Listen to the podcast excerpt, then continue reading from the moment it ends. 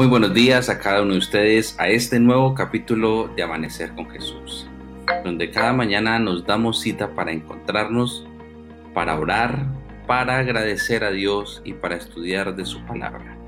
Bienvenidos cada uno de ustedes y quienes desde muy temprano, como Carmenza, cinco y media de la mañana, nos recordaba la bella promesa de Cristo viene pronto por ti y por mí. Prepárate, Maranata.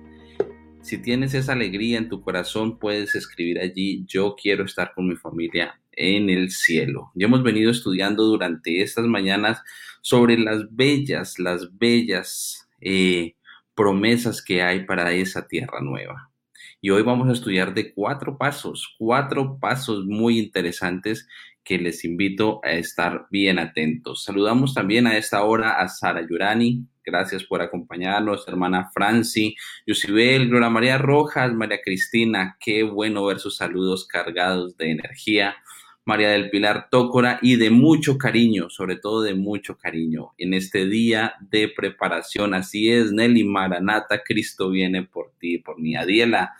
Seguimos eh, allí en oración por aquel motivo que nos has colocado. Duber Morales, Anita Malpica, gracias por acompañarnos y bueno, Mari, muy buenos días para ti. ¿Cómo amaneces? Feliz viernes. Gracias, hermano Jason. Eh, bueno, ya estamos en, en vísperas de nuestro santo día del Señor, muy contentos. Que el Señor nos bendiga en este día de preparación. Oh, feliz día para todos los hermanos. Eh, vamos a continuar entonces, hermano Jason, con la parte que estoy hablando acerca del castigo. Así que bueno, ah, quiero hacer una pregunta. ¿Estará bien que tú le pegues a tu esposo o a tu esposa? ¿Ah? ¿Estará bien, hermano, que nosotros eh, nos, nos que eh, tengamos este, este, este impulso de castigarnos los unos a los otros? Pues eh, si queda mal que, por ejemplo, yo le esté pegando a mi, a mi esposo, eso está mal, ¿cierto?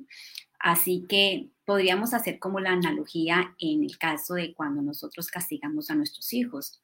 Mm, esto del castigo corporal, el castigo físico de las palizas, eh, debemos administrarlo con mucho cuidado, queridos hermanos porque si se convierte en, en, una situación continua, pues realmente va a perder su efecto. Yo lo llamo al castigo físico como la terapia de choque. Pero si esa terapia de choque se está haciendo continuamente, eh, tarde o temprano va a perder, digamos, su efecto. Así que, ¿qué nos recomiendan eh, las personas, los investigadores, los psicólogos en cuanto al castigo corporal?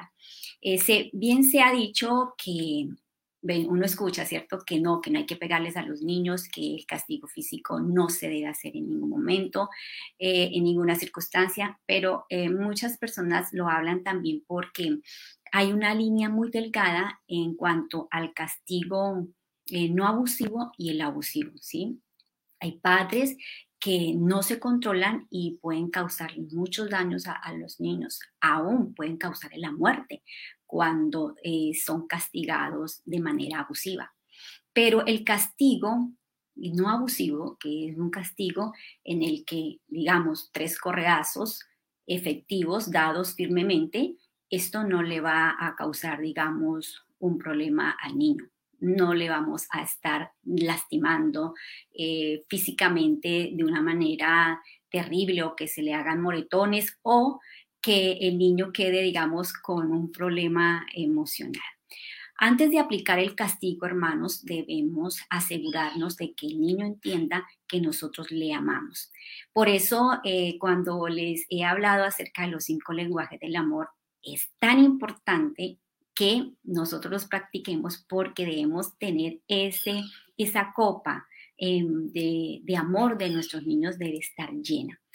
Mm, cuando nosotros administramos el castigo, debemos mm, utilizarlo eh, ya en, las últimas, digamos, circunstancias. Es el último instrumento que vamos a utilizar para corregir la conducta de nuestro hijo y específicamente cuando nuestros hijos siguen siendo desafiantes con nosotros. Ayer les hablé acerca de que debemos hacerle esta pregunta está, mi hijo me está desafiando y usted empieza a aplicarles la disciplina, el castigo no físico, sino otras medidas de castigo. Cuando todas esas otras medidas eh, de castigo no han funcionado y él sigue insistiendo en haciéndole esa pregunta, ¿quién manda aquí? Entonces allí necesitamos sabiduría de Dios, necesitamos control de nosotros para aplicar el castigo físico. ¿Y qué dice la hermana Elena de Juárez en cuanto a las palizas? Mm, quiero decirles, hermanos, que en Consejos para los Maestros, Padres y, em, y alumnos, en la página 112, dice lo siguiente. Frecuentemente, una sola corrección de esta naturaleza bastará para toda la vida, pues demostrará al niño que él no tiene en sus manos las riendas del dominio.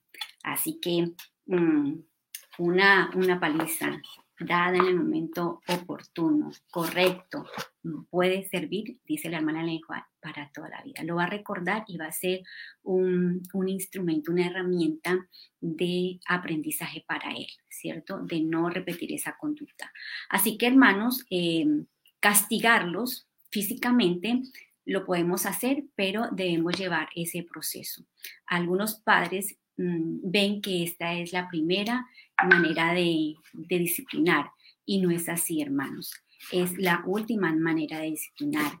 Y cuando tu hijo te está desafiando, eh, y que tú eh, pues ya has hecho muchos avances, les has disciplinado de una manera, les ha dicho y él persiste en su conducta desafiante. Así que voy a hablarles acerca de algunos puntos que debemos tener en cuenta cuando vamos a aplicar el castigo físico. El primero es que dice, quiero, hermano, este libro, vea que este libro se llama Los primeros siete años, son tres tomos. Estos libros deberían tener los padres. Es una joya, eh, mucha sabiduría hay aquí para que podamos ser mejores padres. Esto no, yo lo compré cuando tenía mis niños pequeños y me, me sirvieron muchísimo. Así que mm, el primer punto para cuando vamos a aplicar un castigo es que queremos aplicarlo cuando ellos nos están desafiando, la autoridad, como les he dicho, y que usted ya haya aplicado otros medios de disciplina, entonces ya este es su último recurso, lo puedes aplicar, el castigo físico. Eh, nunca debemos pegarles a nuestros niños cuando estamos enojados. Por eso necesitamos control. No debemos pegarles cuando estamos airados, sino que debemos estar controlados. Esto este, ayudará al proceso de castigo. También debemos avisarles a nuestros niños cuántos correazos le vamos a dar. Hijo, tres correazos vas a recibir. Pero antes de eso también debemos hablar y decirle al niño por qué le vamos a castigar. O sea, antes del castigo debemos hablar con el niño. Debemos asegurarle que le amamos y que efectivamente lo que vamos a hacer no nos agrada, pero que debemos hacerlo porque necesitamos corregirlo, necesitamos disciplinarlo, ya lo hemos hecho en varias ocasiones, le hemos dicho y esa conducta no ha mejorado, se lo debemos decir de buena manera, hablarle al niño. Y el niño eh, va a entender efectivamente que sí, va a recibir este castigo es porque él no ha colaborado. Eh, algunos padres también utilizan que oran antes con el niño, pidiendo, llevando al niño al Señor para que eh, el niño pueda eh, cambiar, que el niño pueda ser mm, tomado por el Espíritu Santo para que él entienda que él debe mejorar, debe mejorar. Así que hermanos, eh, estas son algunas recomendaciones. Eh, no, no este, debemos decirle a nuestros niños cuántos correos le vamos a dar y también decirles como la razón por la cual le vamos a dar el castigo. También debemos eh, pegarles a los niños de manera privada, no en público. Y em, estas serían, digamos, las recomendaciones básicas, hermanos, que necesitamos dar cuando estamos aplicando. También debemos mirar la edad de nuestros hijos. Importante, hermanos, porque, por ejemplo, eh, los niños después de los 10, 11 años o en la etapa de la adolescencia, el castigo físico no es, tan, digamos, efectivo. Eh, las palizas pueden ser efectivas en esa etapa más pequeña. Así que con los adolescentes, el eh, pegarles no va a ser tan efectivo. Así que es mejor evitarlos y buscar otras maneras de disciplina. Y otra, eh, para finalizar, hermanos, quiero recomendarles, si su niño o su niña persiste en ser desafiante, y a algunos niños em, se les castiga, hasta se les puede dar el castigo físico, mm, pero no, no recapacitan. Yo he estado investigando también este libro, dice que quizás los psicólogos dicen que los niños están aprendiendo mucha mucha este, visualización de parte de la televisión sobre peleas y los programas televisivos. Como sabemos, hay algunos que son muy agresivos. Entonces los niños están, mm, digamos, tomando esa actitud que ven y ellos la están ejemplificando en su vida. Así que son muy agresivos con sus padres. Así que una sugerencia, hermanos, para finalizar, es que miremos qué es lo que nuestros niños están observando los videojuegos, todo lo que ya hemos hablado. Mm, quítele esto y empiece a hacer un trabajo con el niño, otras actividades y bueno, ore mucho al Señor para que le dé sabiduría. Esto es supremamente importante, orar para que el Señor le dé sabiduría en qué momento, cuándo debe aplicar el castigo físico. Así que hermanos, el Señor nos ayude, nos bendiga y continuamos con Amanecer con Jesús. Gracias, Mari. Y allí nuestra hermana Clara Betulia nos escribe, ¿a quién de nosotros cuando pequeños no nos castigaron? Ahí no podemos levantar ninguna mano porque todos recibimos un, rejito, caliente en algún momento. Yo me acuerdo, yo me acuerdo cuando me ganaba mis rejitos calientes. Y, llegó a ser un, y llegó a ser un rejito porque ya la correa no, no nos dolía. Entonces, un rejito que ese sí ya nos dolía y con solo verlo ya, ya teníamos allí el castigo casi para evitarlo. Así que... se puede pues, aplicar, claro que sí se puede aplicar y es muy efectiva esa terapia de choque. Así que hermanos, con sabiduría aplicarla y pues la verdad que estamos todos vivos y, y no nos pasó nada ni, ni tenemos ningún problema por eso. Uno que otro más loquito, pero dentro de lo normal, dentro de lo normal. Bueno, podemos dar paso a el distrito de Lejanías, allí junto con el pastor Donado, para este bello momento de oración. Pastor Donado, buenos días, ¿cómo amaneces? Buenos días, bueno. Dios te bendiga. Buenos días, hermana Marisela, Dios la bendiga. Buenos días, Jaime. Buenos días, Henry. Dios los bendiga. Buenos días a todos. Qué bien se ven ahí, hermanos. Queremos saludar a esta hora a todos los hermanos que están conectados también e invitarlos a que donde estemos vamos a tomar una posición reverente y vamos a poner nuestro servicio de esta mañana en manos de Dios. Amén. Oramos, eterno Padre Celestial, que tu morada a lo más alto de los cielos, esta hora para que sea la honra, la gloria y la alabanza por toda la eternidad. En estos momentos queremos suplicarte por cada una de las familias de la situación para que tú bendigas su estado financiero, para que pueda suplir las necesidades que puede haber en cada uno de sus hogares, amado Dios, y que tu presencia pueda estar en sus vidas en este día.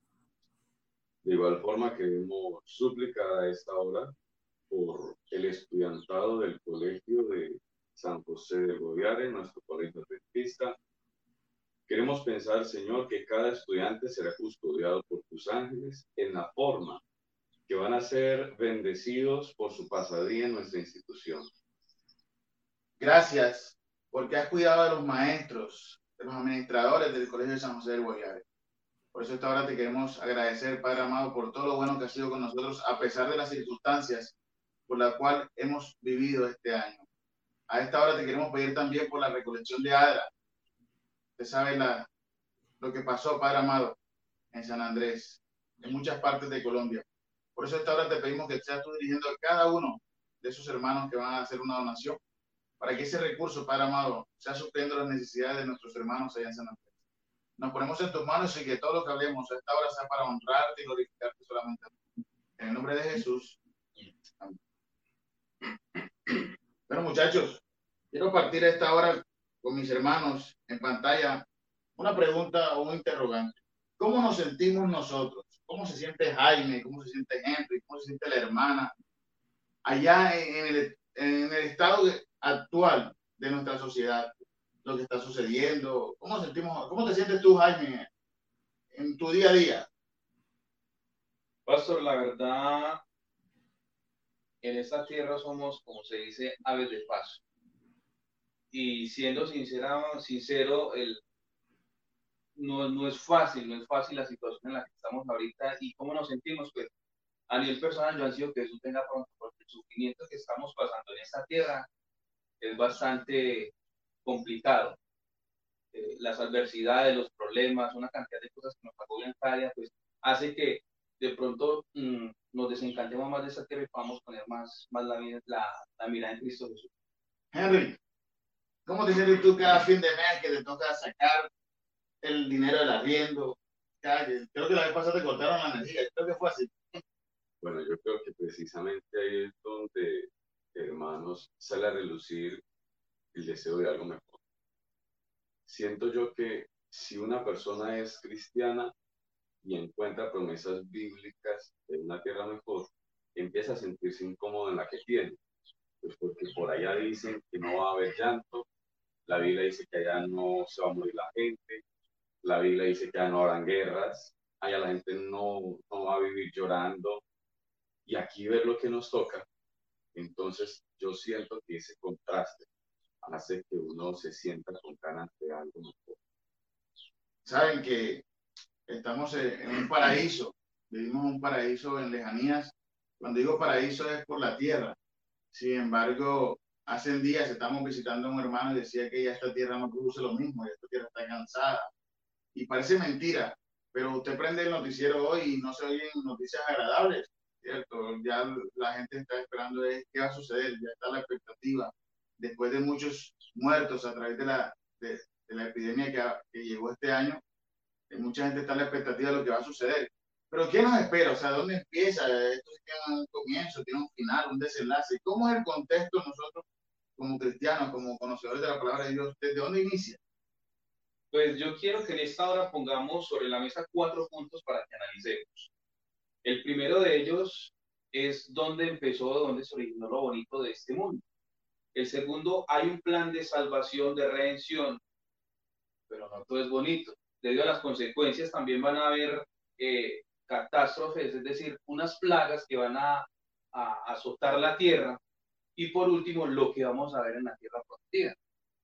Claro que sí, Jaime. A esta hora vale la pena resaltar, mis hermanos y hermanas, que lo que usted está viviendo en este momento, la tragedia por la que está pasando, el clima que está viviendo, no es lo que Dios le hizo a usted. La Biblia eh, registra en el libro de Génesis, el capítulo 2, versículo 1 y 2, fueron pues acabados los cielos y la tierra y todo el ejército de ellos. Y acabó Dios en el séptimo día la obra que hizo.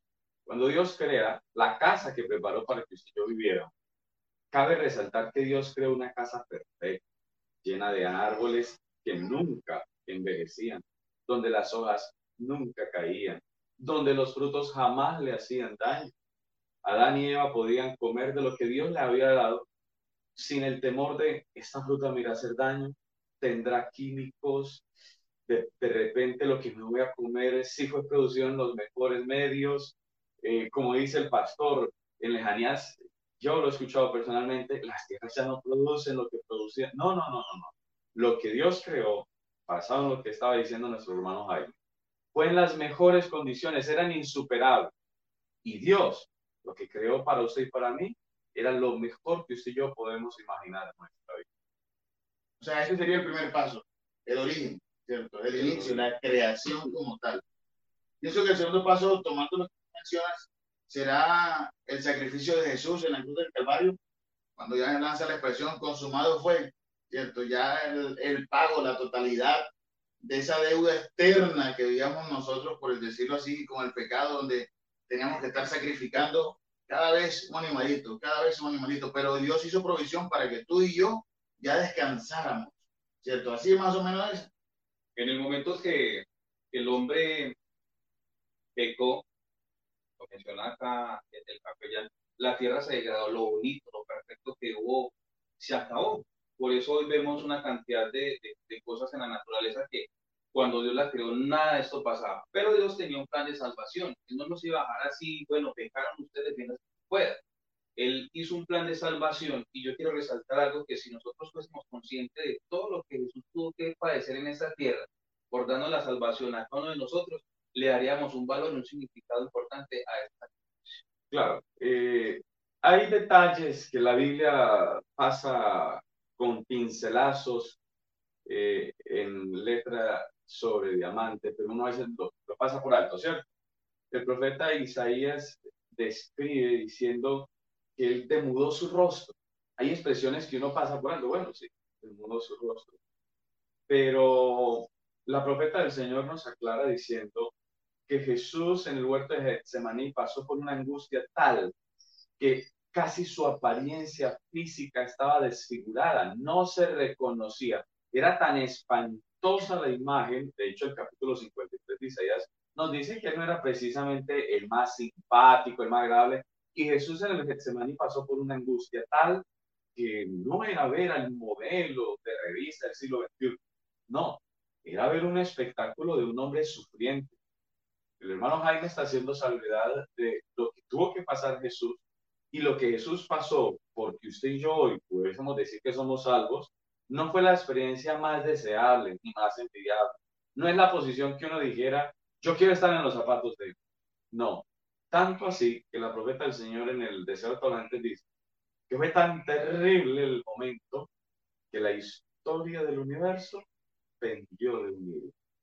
Tremendo, tremendo esa frase, pendió de un hilo, ¿cierto? Y, y eh, entramos a analizar un poco acerca de, esa, de ese trabajo maravilloso que hizo Cristo, que hoy muchos echamos por de menos, ¿cierto? Muchos no valoramos, no apreciamos e, esa oferta que tenemos de una salvación. Si bien son cuatro pasos, vamos en el segundo. Primero, donde inició, claro que sí. en el Edén. Pero sin el sacrificio no esperemos más nada. O sea, sin Jesús la historia no es nada. Pero hay algo interesante que quiero resaltar en esta hora. Cuando Jesús estuvo en la cruz del Calvario, brazos abiertos, él utilizó una expresión. ¿Recuerdan qué expresión utilizó él? Hecho, está consumado es. Consumado es. Eh, al, al, expresar esta, esta, esta palabra o esta frase consumado es, hay algo que me llama la atención y es lo siguiente. Consumado es eh, quiere decir que es algo que él ya pagó en su totalidad. Es decir, que el sacrificio que cada uno de nosotros teníamos que hacer, él lo pagó. Ahorita, tras de cámaras, el pastor nos ponía un ejemplo. ¿Recuerda, pastor, cuál es el ejemplo que nos ponía? ¿Te gustaría mencionarlo? No, hay, hay, varios, hay varios, sin embargo, hago énfasis quizás en esa deuda, ¿cierto? Tener una deuda constante y uno mes a mes paga la cuota, mes a mes paga la cuota y se esfuerza y trata y a veces se cae en una y le toca pagar dos y cada vez más complejo. Habíamos hablado de, la famosa deuda externa que tenemos como Colombia, ese volumen que se ha vuelto prácticamente que cada día crece más. Que cada día crece más y se ha vuelto impagable. ¿Cierto? Si alguien hoy llegase y pagase esa deuda, pero usted y yo sentimos esa esclavitud, todavía no descansamos, no nos oxigenamos, sino que seguimos por lo mismo, pagando, pagando porque queremos. Quizás eso es lo que pasa en la vida espiritual.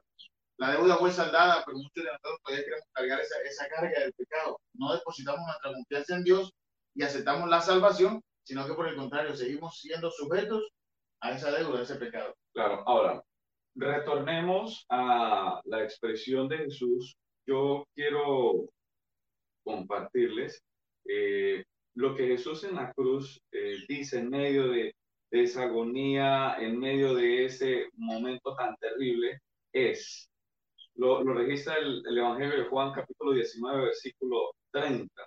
Cuando Jesús hubo tomado el vinagre, dijo, consumado es, y habiendo inclinado la cabeza, entregó el Espíritu.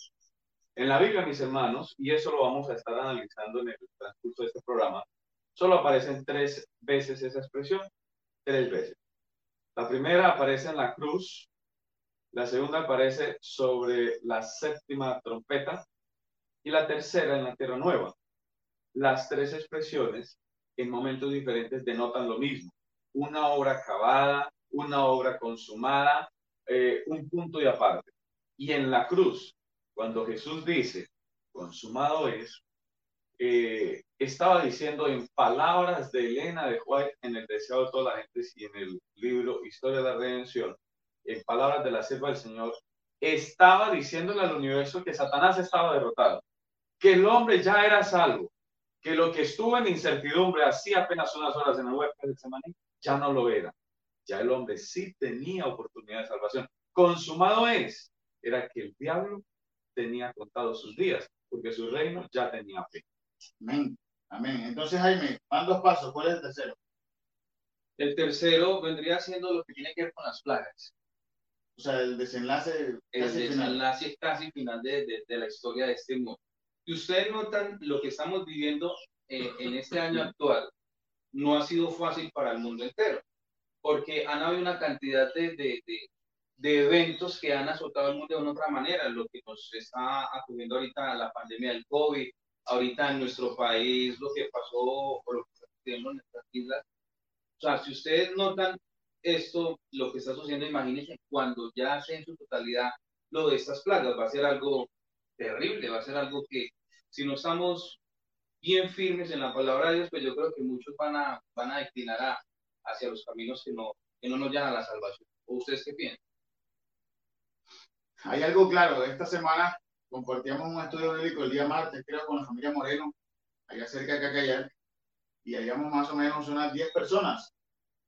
Y entre esas 10 personas eh, entró el tema, porque ese día fue el tema que pasó, lo, lo del huracán, lo de las brisas en San Andrés. Y ellos, con poco conocimiento de la Biblia, decían, pastor, eso está escrito y se está cumpliendo tal cual como está. O sea, no hay ni siquiera que quitarle ni ponerle porque al pie de la letra. ¿Cierto? ¿Cómo se cumple la palabra de Dios? Ahora, ellos decían, no hay tiempo que esperar. Y digamos, hacíamos un llamado ese día a la reflexión y hay tres parejas que tomaron la decisión ese día de casarse y organizarse porque dicen que ya no hay más. O sea, esto te lo traigo a colación, Jaime, con esas plagas, porque lo que se viene no va a ser más fácil. O sea, lo que nos está esperando a las puertas no va a ser quizás el contentillo y no va a ser más, más fácil, no. Por el contrario, dice la, la, que cada día se va a incrementar y que la maldad se ha multiplicado y que la degradación vendrá y que la ira del Señor será derramada sobre esta tierra. Ahora, muchos se preguntarán, bueno, ¿sobre qué van a caer estas plagas? Muy interesante. Bueno, mis hermanos, hay que hacer aquí una salvedad, es importante. Y es que Dios no creó el mundo en el que usted vive como está. Dios creó un mundo perfecto. El hombre voluntariamente decide pecar y entonces Jesús viene y le promete salvación. Pero Dios, en, en el capítulo 6 de Génesis, dice, no contenderá ni espíritu con el hombre para siempre. Dios también le ha puesto fin a este mundo de pecado. Le extiende al hombre la oportunidad de arrepentirse. Pero con el paso del tiempo van a acelerarse las señales de los últimos días y Dios va a ponerle fin a eso. Entonces, el hermano Jaime está haciendo una pregunta, ¿y sobre quién van a caer? Bueno, la Biblia en varios episodios, como el libro de Mateo capítulo 25, pone dos grupos, cabritos y corderos, la derecha y la izquierda. Entonces, solo habrán dos grupos, los que aceptaron al Señor y los que no lo aceptaron. Así de simple y sencillo. Los que no lo aceptaron, la Biblia lo describe en un contexto muy crítico, los que no aceptaron al Señor, y no estamos hablando de confesiones denominacionales, es aceptar al Señor. Si tú no aceptas al Señor, entonces estás del otro equipo. Así de simple y sencillo, por neutral que tú sientas que estás, perteneces al otro equipo. Y la Biblia, mi querido hermano Jaime, en el libro Apocalipsis 16, versículo 17 dice, el séptimo ángel derramó su copa por el aire y salió una gran voz del cielo del trono diciendo, hecho está. Vale la pena decir que habrán dos grupos en ese entonces, los justos y los injustos. Eso lo dice Apocalipsis 22, 12. El que es injusto, pues siga siendo justo. El justo siga siendo justo, dice la Biblia. En ese momento es cuando Dios ya le va a poner fin al pecado. ¿De qué manera? retribuyendo sobre el pecador parcialmente a través de las plagas su propia rebeldía, demostrándole al hombre que definitivamente lejos de él no había oportunidad de salvación. Ahora, si ustedes notan, Dios es tan perfecto y tan, tan ordenado. Miren la secuencia que llamamos de la creación, lo que ha pasado. Pero después de este evento, viene lo más bonito y lo más extraordinario. ¿Qué, ¿Qué viene, ¿Qué viene? ¿Qué viene? Eso es lo que me gusta, la cosa es, buena. Eso es lo que estábamos encabezando en el tema, el sufrimiento que tenemos acá. Dios va a poner fin a todo el sufrimiento que hemos tenido que pasar en esta tierra. Cuando el Señor exclame, hecho está, es decir, que el tiempo de gracia para la humanidad terminó. Y se está abriendo las puertas para que Jesús regrese por segunda vez a esta. ¿Y qué viene? ¿Qué viene? la venida del Señor y ya se acabó todo. No, pastor, ahí no termina todo, porque la Biblia presenta que un final empezará con la segunda venida de acuerdo a la enseñanza bíblica, un milenio, donde la tierra va a descansar de su pecado, donde los impíos van a ir al descanso del, del sueño de la muerte, pero los justos irán a unas vacaciones, hemos llamado así, de mil años. Decimos, decimos vacaciones, pues porque, bueno, comparado con la vida de la eternidad, mil años van a ser una pasadilla. Y una vez terminado ese milenio, milenio es la expresión no bíblica, pero sí conceptual que le apunta a mil años. Una vez terminada esa pasadilla en el hotel mil estrellas en el cielo, resort. un resort podremos volver a la tierra para escuchar el último hecho está. Y si usted lo quiere investigar, si usted quiere leerlo, está allá en el libro del Apocalipsis capítulo 21, en el contexto de la Nueva Jerusalén, eh, de la Tierra Nueva, eh, dice el profeta Juan, y el que estaba sentado en el trono dijo, he aquí yo hago nuevas todas las cosas. Y me dijo, escribe, porque estas palabras son fieles y son verdaderas. Y me dijo, hecho está, yo soy el alfa, el omega, el principio y el fin. Pero en esa tierra nueva, tengo que estar pendiente del lote, de los bloques, de la siembra, de los recibos, de los impuestos, del arriendo. O sea, ¿qué beneficio trae esa tierra nueva? O sea, ¿es lo mismo de lo que estamos viviendo o va a ser algo diferente? ¿Qué promete? ¿O me toca estar llorando, despidiéndome de la gente, o estar triste. ¿Qué, qué nos espera ese tierra nueva? Yo quisiera contestar las palabras muy interesantes del pastor, respondiéndolas con lo que dijo el mismo profeta Juan ahí en el capítulo 21. No habrá ya más llanto, allá no va a haber clamor y allá no va a haber dolor. Y si por si tenemos la duda de cómo es eso, si realmente lo que pregunta el pastor, pues el apóstol Pablo, allá en la carta a los Corintios dice, que las cosas que Dios preparó son cosas que ojo no ha visto, que oído no, no, no lo ha percibido. Y por si las moscas ni siquiera le han subido a la imaginación extraordinaria de ningún hombre. ¿Se imagina eso, hermano Jaime? Hermoso, muy, muy, muy hermoso, muy interesante. Saben que la mayoría de nosotros nos hemos preguntado cómo es Dios, cómo será su rostro, cómo eh, Apocalipsis Juan lo describe de una manera que uno dice, lo pone a pensar a uno porque dice que tiene eh, voz de trueno y bueno, no se imagina algo así, pero lo lindo de esto y uno de los beneficios que vamos a tener al estar en la tierra no es que vamos a poder ver su rostro. Es un rostro tierno, como le escribe eh, Elena de Guayán, le da a la gente, es un rostro amoroso, es un rostro lindo, es un rostro de paciencia, es un rostro, humanamente no nos lo podemos imaginar. Uno acá en esta tierra ve rostros lindos, no le impactan. Ahora, ¿se imaginan ustedes cómo es el rostro de, Dios? Vamos a tener la oportunidad de verle cara a cara. Y para fundamentar lo que está diciendo el hermano Jaime, ustedes pueden encontrar allá en el libro Apocalipsis capítulo 21, versículo 3, eh, dice lo siguiente, Él, Él morará con ellos, ellos serán su pueblo y Dios mismo estará con ellos como su Dios. Aquí, ahí me insinuaba algo que tal vez es leído muy apresuradamente de la emoción que uno tiene de leer la Tierra Nueva. Con mis hermanos, si usted no se había percatado este detalle, en este momento el centro de comando del universo pues es el cielo, Dios vive en el cielo y así lo pinta el salmista. Sin embargo, Después de la redención, cuando pasemos el milenio, cuando Dios crea los cielos nuevos y la tierra nueva, el centro de comando, la torre de control universal no será el cielo ya, porque la, tierra, eh, la Biblia dicta que Dios estará con ellos y ellos vivirán en la tierra nueva.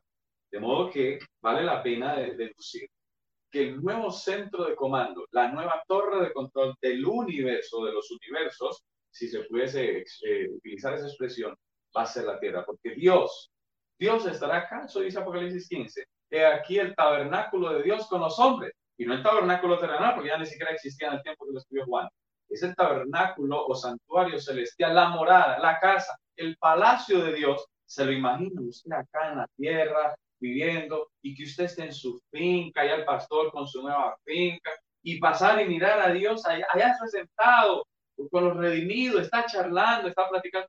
Qué experiencia tan inigualable, familia. Tengo un interrogante. O sea, me, subieron allá, ya me siento allá, estoy, mejor dicho, pero tengo un interrogante. Me dice que son mil años nada más. Y de ahí, o sea, ya, se acabó todo. no, no, pastor, donde la redención fuera mil años sería muy triste, porque cuando usted llega a 999, está sintiendo que le va a llegar la hora triste. No, no, no. La Biblia pinta una experiencia transitoria de mil años en el cielo eh, para una fase del juicio que Dios tiene, y es que los santos juzgarán al mundo, dice el apóstol Pablo en Corinto. De modo que en el cielo estaremos confirmando por qué los que se perdieron se perdieron, y los justos tendrán la oportunidad de revisar las hojas de vida de quienes se perdieron y confirmar que Dios es justo en todos sus caminos. Pero los mil años terminarán, y la Biblia presenta que la nueva Jerusalén en la que Dios creó descenderá, de acuerdo a Zacarías 14, 4, y se posará sobre el monte de las olivas, allá en Tierra Santa. Eso es verdad, eso es bíblico.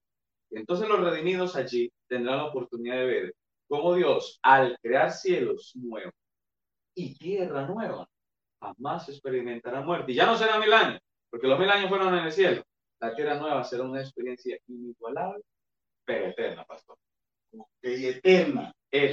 Yo, me atrevo a decir, no sé si voy a pecar por lo que voy a decir, pero siento que el estar los mil años allá va a ser el abrebote de lo que vamos a disfrutar en esa tierra. El hecho de usted tener a Jesús, a Dios al lado.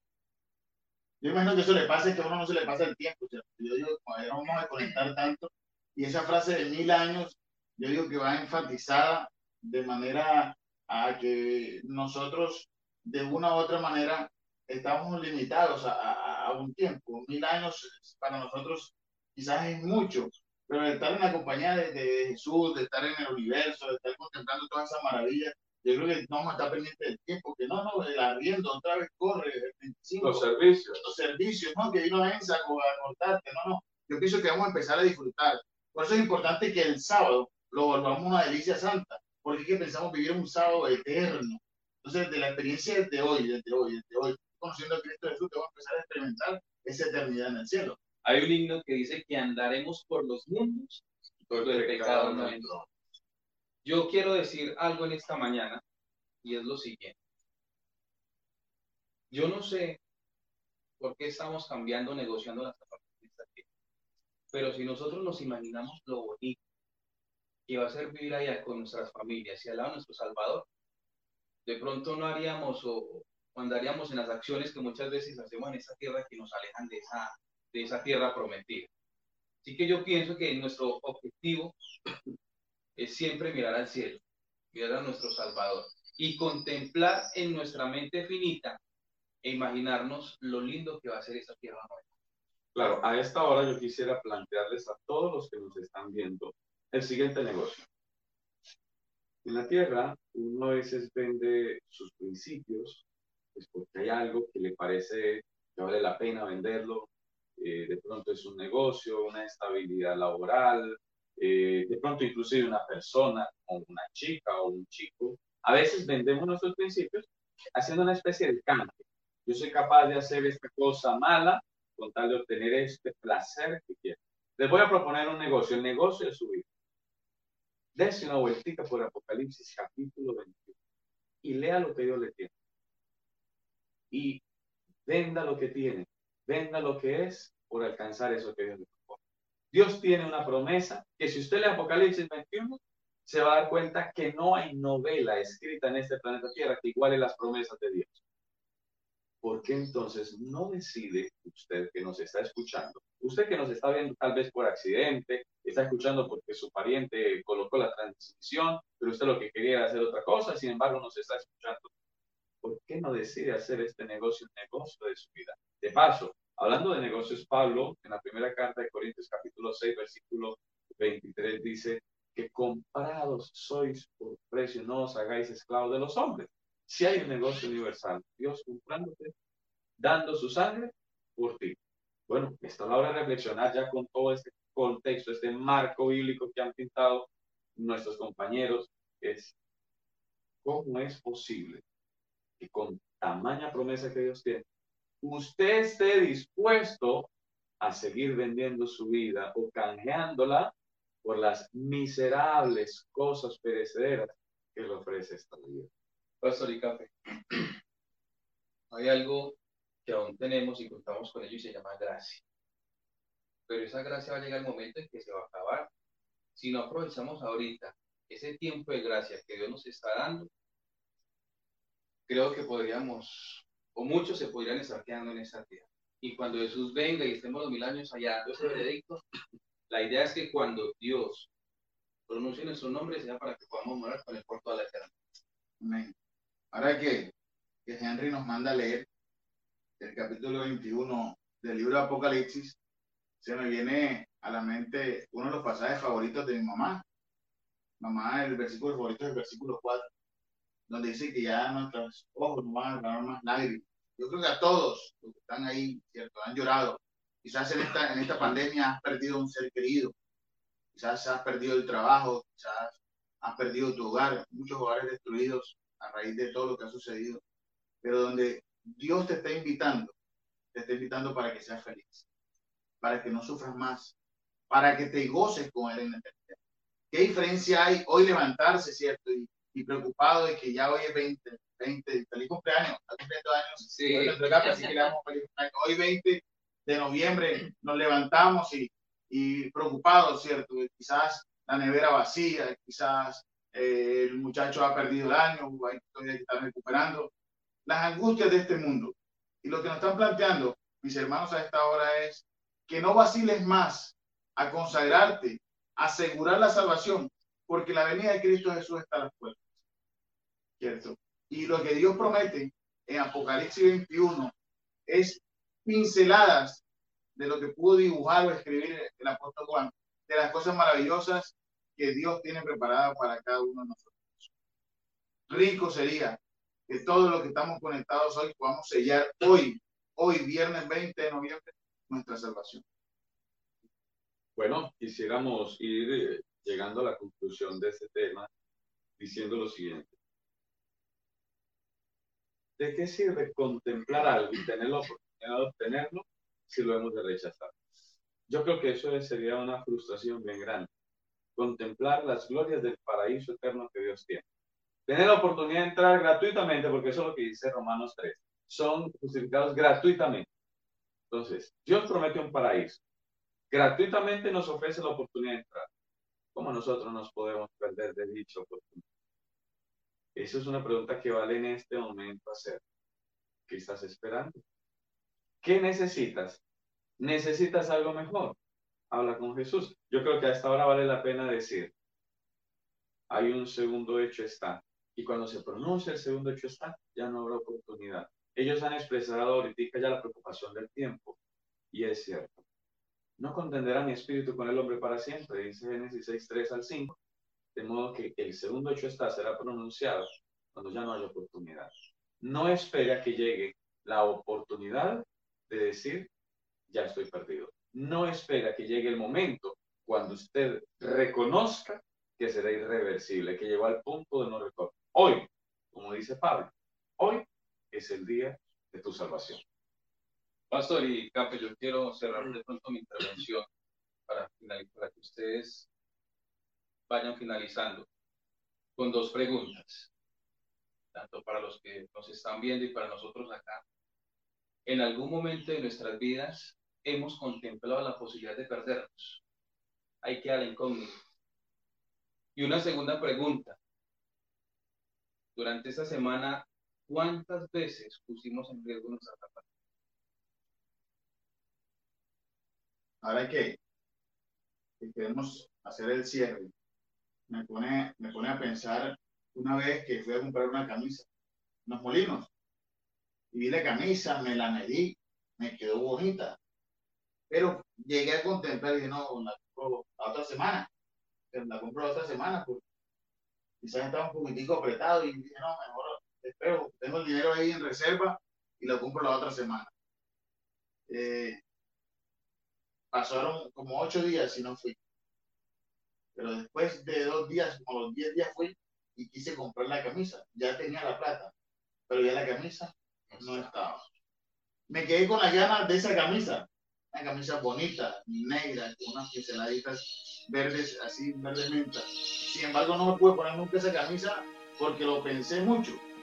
Y tristemente, llegando a la vida espiritual, así le va a pasar a muchos.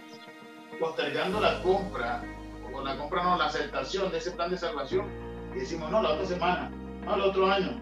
Vienen fechas ahora importantes, ¿cierto? Momentos importantes que a veces nosotros nos desconectamos y en cualquier momento nos puede tomar de sorpresa la segunda venida de Cristo. A esta hora, quiero decirles a cada uno de mis hermanos que están conectados que el plan de salvación está expuesto, o expuesto, plasmado en las Sagradas Escrituras para que tú y yo lo aceptemos. No vacilemos más y aferrémonos a Cristo.